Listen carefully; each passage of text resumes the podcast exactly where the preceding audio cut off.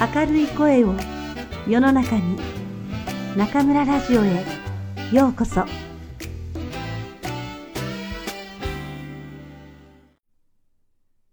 皆さんようこそ一番日本語へ。はじめまして中村のり子と申します。くんくんと申します。これから一年間私とくんくんの面白くてちょっぴり真面目なおしゃべりをお届けしていきます若い学習者の皆さんがよく感じる悩みについてもお話ししますので、何かのお役に立てれば幸いです。さあ、これから一緒に日本語を楽しんでいきましょう。明けましておめでとうございます。明けましておめでとうございます。あっという間に2022年が終わりましたね。先生にとって昨年はどんな一年でしたか？本当に歳月人を待たずだったよ。昨年は日中国交正常化50周年の節目の年で、記念行事も多く、いつも以上に忙しい一年だった。そうですね。特に後半は NHK のドキュメンタリー番組の撮影があったので、休む暇もなかったですね。そうだね。いろいろなことにチャレンジできて楽しかった。結局日本には一度も帰れなかったけどね。もう3年以上書いていないんですよね。何が一番恋しいですか？家族もそうだけど、本屋さんや寿司屋さんに来たくてたまらない。くんくんは？私は温泉と居酒屋かな今年こそ絶対に行きましょう。今年はう年だね。うという字は閉じられていた門が大きく開き、中から勢いよく飛び出すという意味なんだよ。このことから日本では、う年は飛躍する年、景気になる年って言われているの。あ、そうだ。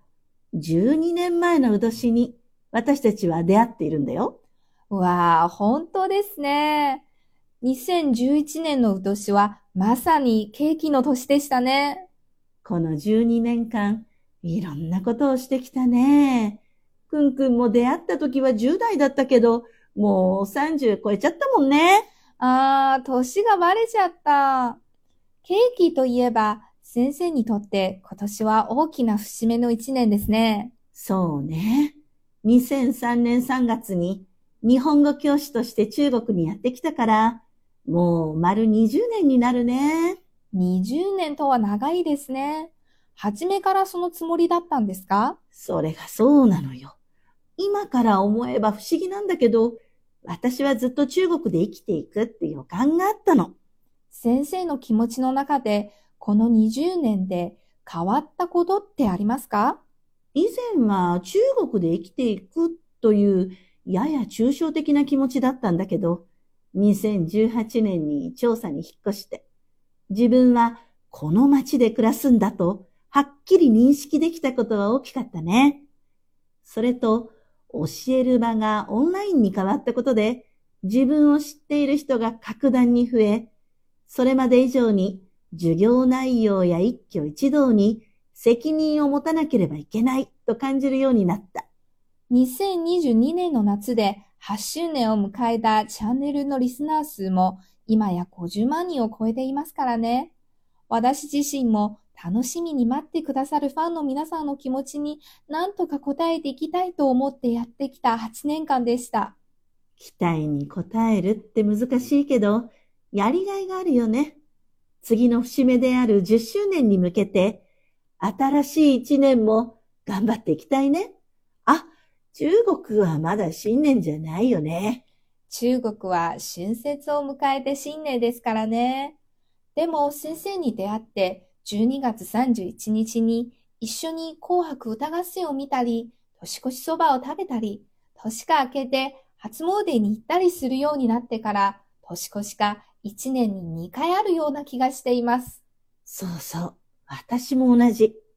毎年中国の大晦日に、くんくんや友人のご実家で、大勢でワイワイにえファンのテーブルを囲むのが本当に楽しくて。その春節が終われば、また忙しくなるけどね。そうですね。先生は今年どんな一年にしたいですか？やりたいことはいっぱいあるんだけど、まずは健康で元気に過ごしたいね。できたら中国滞在20周年を記念して、今までのことを何か形にできたらいいなと思ってる。くんくんは？目の前のことを一つ一つしっかり完成させていけば、きっといい年になると信じています。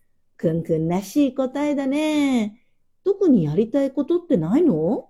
先生はやりたいことがいっぱいある人だけど、今の若者は自分が何がやりたいかわからなくて悩んでいる人が結構多いんですよ。へえ。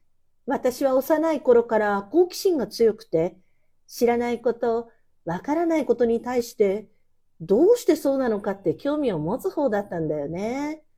それが、やりたいことがたくさんあるということにつながっているのかな。どうすれば好奇心を持つことができるんですか？それは何かを大切にする気持ちと同じかもしれない。例えば、今飲んでいるこのお茶ってとっても美味しいんだけど、美味しいなと思うだけではなくて、このお茶の品種は何？どこで取れたんだろう？どうやって入れたの？って少し考えることで、このお茶との出会いを大切にできると思うの。確かにこのお茶について少し考えるだけで、目の前のお茶に対する意識が強くなりますね。その意識が強くなることが好奇心につながっていくんだよ。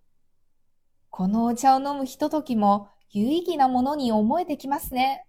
私たちの周りにあるものには、すべてに意義があって、どうでもいいものってないんだよね。もちろん、それすべてを考えることはできないけど、その考える過程の中で、特に自分が心惹かれるものがあることに気づくんだよね。それがやりたいことだよ。まず、自分が出会う物事を大切に思うことからですね。そうね。私たちも、新しい一年、出会う人、出会うことに真摯に向き合いながら、頑張っていきましょう。